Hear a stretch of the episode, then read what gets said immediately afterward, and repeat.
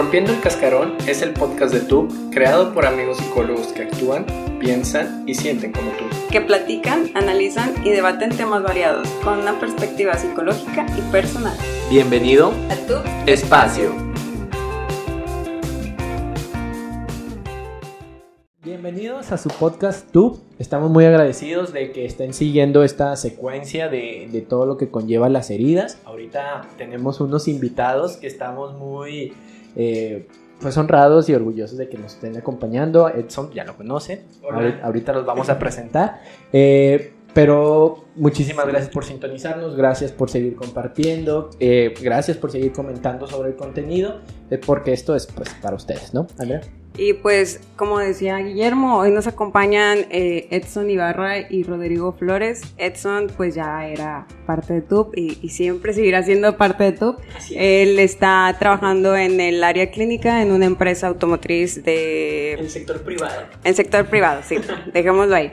Y Rodrigo está, bueno, Rodrigo es del de, corte o del enfoque psicoanalítico. Eh, por eso les estábamos comentando en los episodios pasados que traíamos eh, compañeros de todas las trayectorias o de todos los enfoques para que ustedes también tengan la oportunidad de, escuchar y, ver las personalidades y también de qué va. O sea, y él está en el área educativa eh, media superior. Ah, no sé si quiera agregar algo más o si... o que comencemos con el tema, ¿no? Digo, e, este tema digo, siguiendo la, al, capítulo anterior, ¿no? Que veíamos la herida de, del rechazo para que lo vayan y lo escuchen y se sigan con este. Entonces, no sé si gustan profundizar con esta herida de abandono. Exactamente, es que nos faltaba decir cuál era. Eh, el día de hoy vamos a hablar sobre la herida de abandono.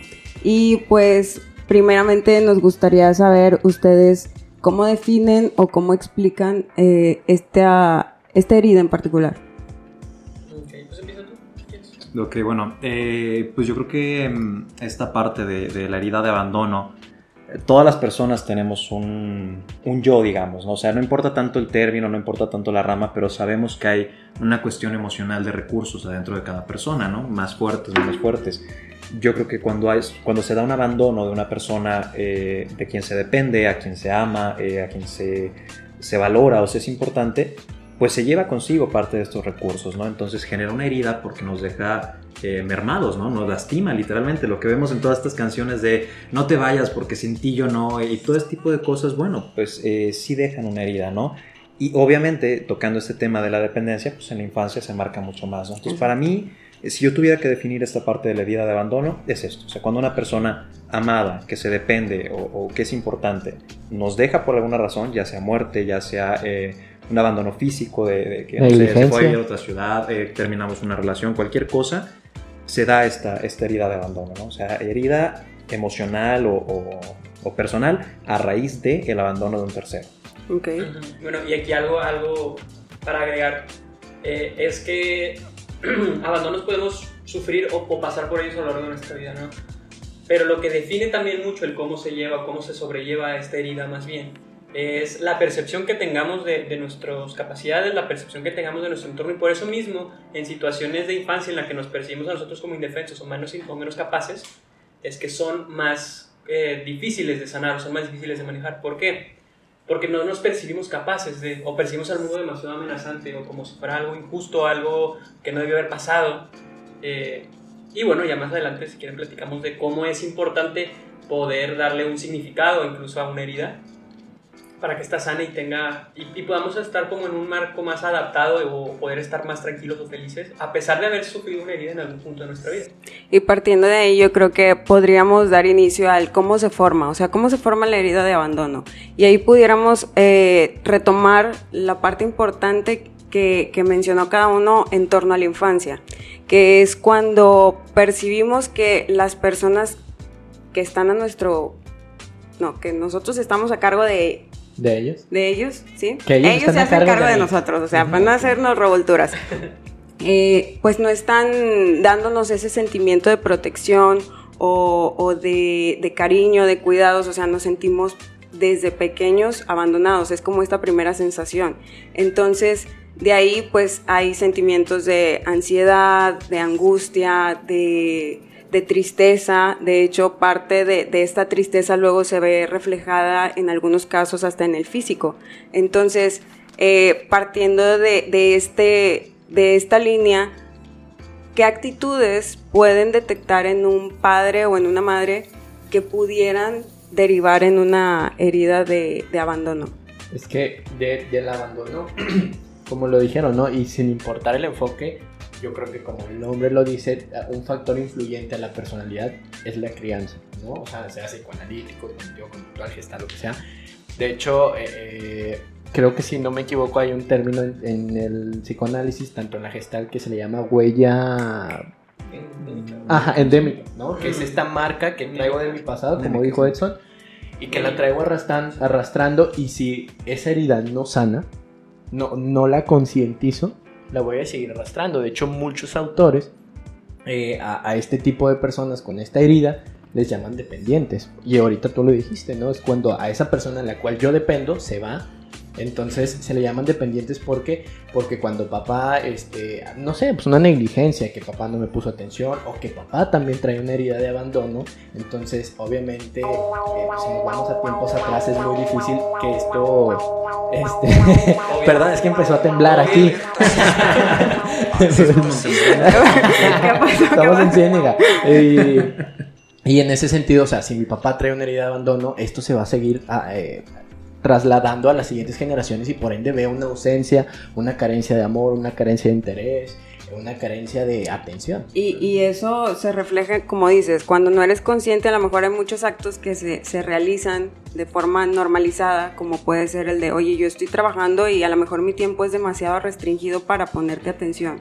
O a lo mejor y no te escucho, no te observo, no estoy al pendiente de ti. Incluso hay algo que a mí me llamó mucho la atención, que es también el no, no generar un una estructura o una, ¿cómo se dice? Cuando corrección, o sea, el no corregir, cuando dejo que crezcas así y nunca te regaño, nunca te digo que eso está mal, o sea, ajá, eso también es abandono porque no te estoy dando los recursos para enfrentar la autoridad o, o regirte bajo las normas sociales que te van a permitir adaptarte. Entonces, eso va dejando como este sentido de, de vacío, de de como que estás medio perdido también y, y se impacta más adelante. ¿Ustedes qué piensan? Bueno, creo que al final de cuentas depende del, ciclo de vida, en el del momento en el, de nuestro ciclo de vida en el que estemos, eh, es diferente. Tenemos que tomar en cuenta que pues hicimos un proceso de desarrollo y que si es en un momento temprano de la vida donde ocurre este abandono, es probable que eso influya muy probable que eso influya en cómo se va a constituir la personalidad de esta persona. Exacto. Si tal vez es una persona ansiosa hacia el rechazo, si va a ser una persona que no se va a sentir cómoda en situaciones en las que tal vez podrían abandonarlo y que por eso mismo antepone ya un abandono de, bueno, yo no me acerco ni siquiera. ¿Cuáles serían, o sea, aparte de esas otras características de, ese, de esa personalidad? El dependiente. O sea, porque, por ejemplo, lo que nada más eh, conectándolo a lo que decías, esta ausencia y esta carencia de disciplina, porque la disciplina ante un niño Exacto. es una muestra de amor. Entonces, a, a, ver, lo que me tenías que dar no me lo diste, entonces estoy abandonado, ¿no? No, no estoy siendo querido. Y entonces, en ese sentido, por eso la máscara de esta herida viene a ser la dependencia. Entonces, eh, más que un rechazo es, no te vayas. O sea, me meto y le entro a los fregadazos, pero si veo una señal de que te vas a ir, ese abandono a mí me despierta ese, esa herida anterior, ¿no? Que ya tuve, que no he sanado, que no he trabajado, que no he concientizado. Y en la madre, no te vayas, por favor, ¿no? Y llegan a humillarse o llegan a... a la, como la no hay un sentimiento de límites, pues no percibes hasta dónde ya dejó de ser sana esa relación y ya estás como permitiendo cosas que no deberías de permitir. Incluso eh, conectan muchos autores con la palabra de, de que se vuelven adictos al drama, pero más que adictos al drama, a lo mejor es que se normaliza el victimizarse. O sea, yo me siento víctima de las circunstancias, víctima de ti, de lo que tú me haces, para justificar lo que yo estoy haciendo. Porque si fuera consciente, pues frenaba, ¿no? Sí. En, en, ese sentido. Aux. no, sí, pues es que Chido. no hay mucho que agregar en, en ese punto al final de ¿Tú hay algo que quieras Bueno, es que de hecho, este. Sí, bueno, primero con, con lo que comentabas ahorita, Memo. Este. Sí, sí está esta parte de, del abandono, pero como decías, o sea, si quieres ser rígidos, no, no, sé bien cómo dijiste, pero quédate, ¿no? Y, y, es señalar entonces que el abandono no es nada más físico, o sea, como comentamos ahorita, pero creo que lo hemos dicho con puntos, pero no con el término como tal. El abandono no siempre es físico también. O sea, una persona puede estar y, si es negligente, por ejemplo, eh, esta confusión que vemos muy comúnmente ahora de, los papás amigos, ¿no? Que entonces es eh, a los hijos, bueno, no los regañes y no les digas que no porque, porque no, me va, no me va a querer y entonces va, este, como que voy a perder esta amistad con mi hijo. Y a veces esta, o sea, estamos presentes, a lo mejor como amistad, que pueden tener muchas más, pero estamos ausentes como padre. Y entonces este padre o esta madre, ¿dónde la van a buscar, no? O, quién es el que ocupa este lugar si se supone que debemos ser nosotros. Entonces, sí, sí puntualizar nada más eso, que a pesar de que la persona pueda estar presente, vaya uno piensa heridas de abandono, ah, pues murió la persona, se fue a otra ciudad, eh, se divorciaron los papás, y, no, no siempre es así. Y en todos los... Em, en todos los rubros, ¿no? O sea, hablando de la infancia, hablando de una pareja. Hay parejas también, como ahorita decías, bueno, mi trabajo es muy demandante, no te dedico atención.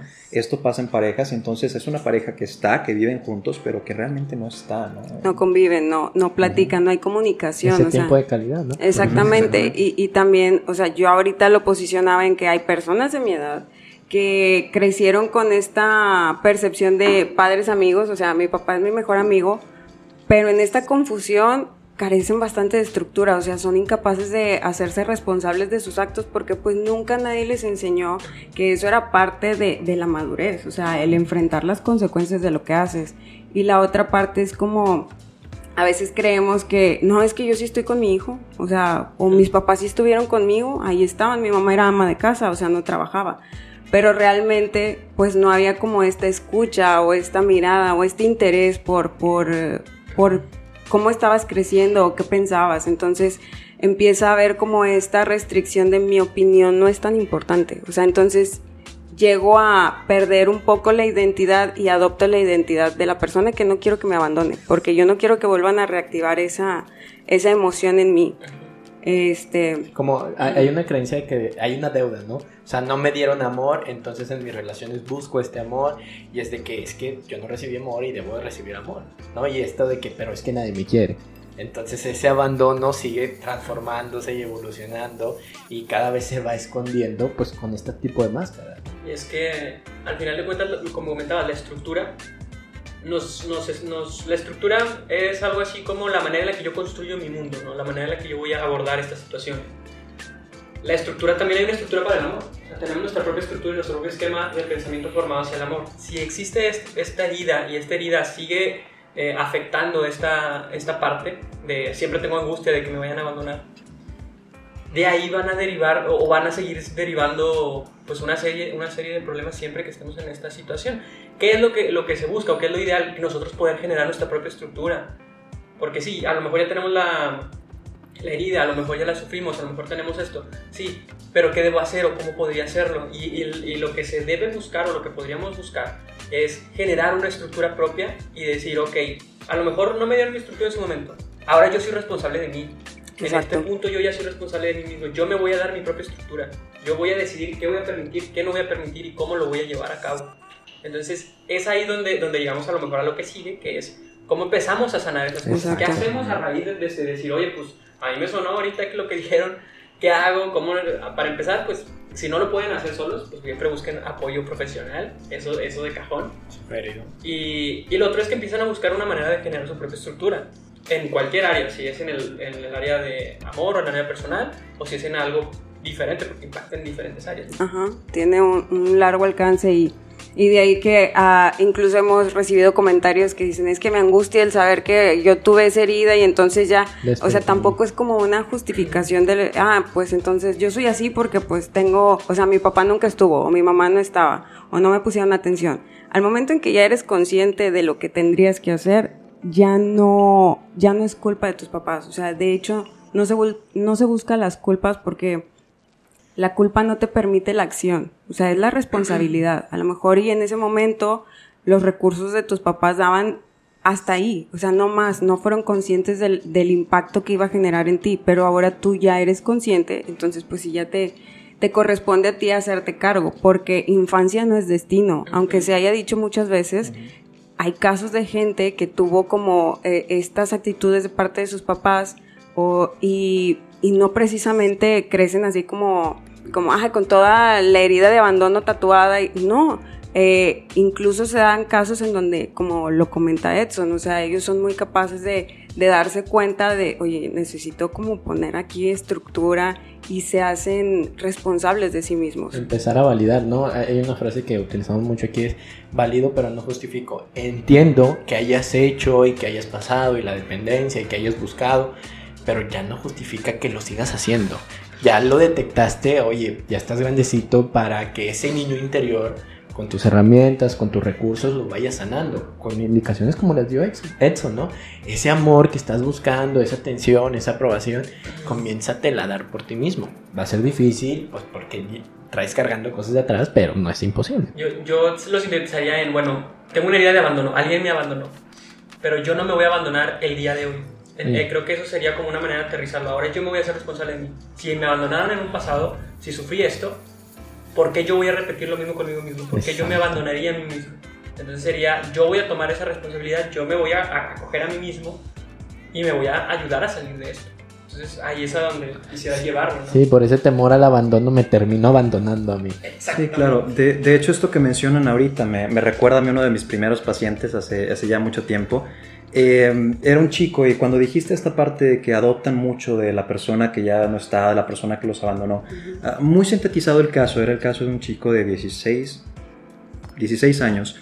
Eh, me lo canalizan porque tenía eh, cuestiones eh, de tendencias tipo criminales, de vandalismo, este, que de repente pasaba droga en la mochila, ese tipo de cosas. No tuvo arranques de ira muy fuertes en su escuela, uh, rompió una puerta porque el maestro le habló mal, ese tipo de cosas, ¿no? Entonces se peleaba con todos trabajando el caso en terapia, eh, sucede que él era muy muy apegado por cuestiones de su familia con su hermano mayor, directamente el, mayor, porque los papás estaban pues, ausentes, vaya. Y entonces eh, esta figura que es quien lo, digamos, lo educa, es quien es cercano a él, es quien juega con él y todo, uh, también tenía, bueno, más bien, cuando él era niño, que no tenía ninguna tendencia criminal, eh, su hermano sí, y entonces, uh, al momento que fallece el hermano en circunstancias muy turbias, um, él, él, lo presencia. Entonces, él ve este, el cuerpo del hermano y todo, se impacta mucho. Y me acuerdo que me comentó que su principal pregunta era: ¿por qué? O sea, él traía mucho coraje de ¿por qué me dejaste? Y su bronca era con el hermano: ¿por qué me dejaste? ¿Y por qué ahorita? Entonces, pasan 5, 6 años de esto, el chico entra a preparatoria y comienza a tener las mismas conductas que tenía su hermano esta cuestión de pasar droga, esta cuestión de pelearse con todos, de ser muy agresivo. Cuando me dice él en terapia, ¿no? Es que me siento incómodo, me dice, siento como si esto no fuera algo mío. O sea, él tuvo un, un evento muy específico donde está en el metro con la mochila llena de marihuana y entonces pasa un perro con, o con un policía, o un policía con un perro, ¿no? Y entonces me dice, me puse blanco del susto porque dije, ya, aquí me van a meter al bote.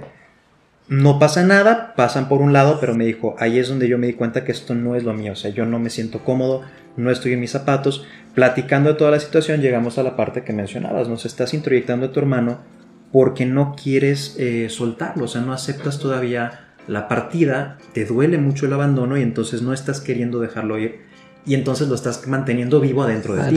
Ajá, Exactamente. Entonces, esa puede ser una forma en la que podemos ver estas heridas, ¿no? Ya lo que trabajamos fue la cuestión del luto. Claro, en cuanto le hice estos señalamientos de lo que pasa es que veo que estás dejando a tu hermano eh, tratar de mantenerlo vivo dentro de ti, cortó las, las, las sesiones. Dejó de ir. Y, y, pues bueno, también es importante nosotros entender que los, los pacientes tienen su tiempo también. O sea, hice este señalamiento, ya lo hizo consciente, como decías ahorita, Andrea, y entonces ya es su responsabilidad, ya queda en él lo que haga a partir de esto, pero el conocimiento ahí está, entonces si hay un crecimiento, si hay un avance, ya solo darle su tiempo para que sane esta herida y pueda crecer y avanzar a partir de ahí, ¿no? Entonces eh, es una manera en la que podemos identificarlo, no siempre vemos una persona con estas tendencias agresivas, estas conductas criminales, lo que queramos decir, y no siempre nos imaginamos que es una herida de abandono, porque los papás ahí estaban y le pagaban la escuela, iban con él, le revisaban las tareas, pero el hermano fue el que estuvo cercano, el hermano es el que falleció, ya hay muchas formas en las que podemos sufrir un abandono. Y me atrevo a decir, pero ya sería ampliar mucho el tema, eso será para, otra ocasión, que no siempre el abandono es también de, una persona directamente. O sea, a veces puede ser una persona la que se retira de un lugar y el abandono es como a la inversa. O sea, yo me fui de, de una ciudad, yo me fui de, de una escuela y me queda esta sensación de que no tanto que los abandoné, sino que me dejaron. O sea, me llevaron a la fuerza y entonces esto me abandonó. Y es otra vez vivir todo este luto y todo este proceso de adaptación, pero bueno, es un tema muchísimo más, más amplio, ¿verdad? Sí, y, y bueno, eh, dándoles un seguimiento a lo que dices de, de que el paciente dejó de ir, no... Yo era el paciente. No, únicamente se trata de, de, de, ah, ya me voy a dar estructura y todo esto. No, es, es un proceso también de estar preparado. Eh, no con que te lo digan ya vas a estar listo para hacerte cargo de ti mismo y hacerte cargo de todo eso. Es, es también irlo masticando, es también irlo procesando, es sintiéndote cada vez más capaz de afrontarlo y es un proceso que va a llevar su tiempo, pero como todo proceso que lleva su tiempo, al final va a traer una recompensa mayor a que si fuera inmediato. Entonces, también sean, seamos conscientes o sean conscientes ustedes que como espectadores que, que, todo es un proceso al final de cuentas, que todo conlleva un esfuerzo, que todo conlleva un trabajo, pero así como conlleva trabajo también conlleva pues muchos resultados eh, favorables, ¿no? Y, y, que cada pequeño paso es un gran logro al final, o sea, yo creo que todos en esta mesa hemos tenido pacientes que se van y regresan, porque ya, ya Efecto retardado. El... No, o era su tiempo, o sea, en lo que tenían que acomodar o tenían que eh, procesar eso que les impactó en ese momento, y eso es un logro, o sea, el que regreses y digas, ya, lo, ya estoy listo para afrontarlo, la verdad es, es de reconocerse, no sientan penas y si dices, oye, es que yo me fui y ni, ni las gracias di o ya nada más dejé de contestar, mm, lo importante es que regreses y que cumplas contigo, no con los demás. No es por complacer a tu terapeuta. Al final de cuentas, quien se complace a sí mismo es, eres tú. Entonces trabajar por ti, para ti, para que no te abandones, para que no te rechaces, para que no seas injusto, ¿no? Contigo mismo. Entonces, eh, yo, yo que concluimos con eso. Eh, muchísimas gracias por acompañarnos, esperemos y sí, estamos muy seguros que no va a ser la última vez. Entonces, eh, con otro tema, con lo que sea. Entonces, que compartan sus redes sociales. Ah, sí, sus redes sociales. ¿En dónde los pueden encontrar? Uh, pues a mí me pueden contactar por, directamente por tú, o sea, tengo claro. un contacto con ustedes muy estrecho, entonces desde tú pueden, si necesitan algo, si algo los podemos apoyar, ahí estamos. Claro que sí. Y Rodrigo. Y yo, pues bueno, este, apenas estoy abriendo mi, mi página de psicólogo en Instagram, me, me estoy sumando a esta parte más, bueno. más actualizada, ¿verdad? Pero bueno, si, si gustan buscarla y pueden contactarme, es este, arroba rflores, de Rodrigo Flores, rflores.psi. Entonces ahí me encuentran en Instagram con toda confianza. Como quiera en la caja de la descripción vamos a dejar la, las, las redes, redes de Rodrigo para que lo contacten y, y, y pues muchísimo más ahorita que, que, va iniciando y que bueno que te sumas a, sí, a que este le soporte, ¿no? Y si no, pues también lo pueden contactar a través de tú. Muy bien. Uh -huh. Entonces, muchísimas gracias. Eh, no olviden compartir todo este contenido que hacemos por ustedes y para ustedes con mucho cariño. Y pues sigan dejándonos como los comentarios como siempre lo suelen hacer. Agradecido por los comentarios, tanto buenos, malos, como sean. Eh, y que lo sigan haciendo porque eso nos nutre y nos, nos incentiva mucho para seguir haciendo estos proyectos. ¿Sale? Nos siguen en nuestras redes. Facebook, YouTube, eh, Instagram y Spotify, Tu Psicología, ahí nos encontramos. Muchas gracias. Hasta gracias.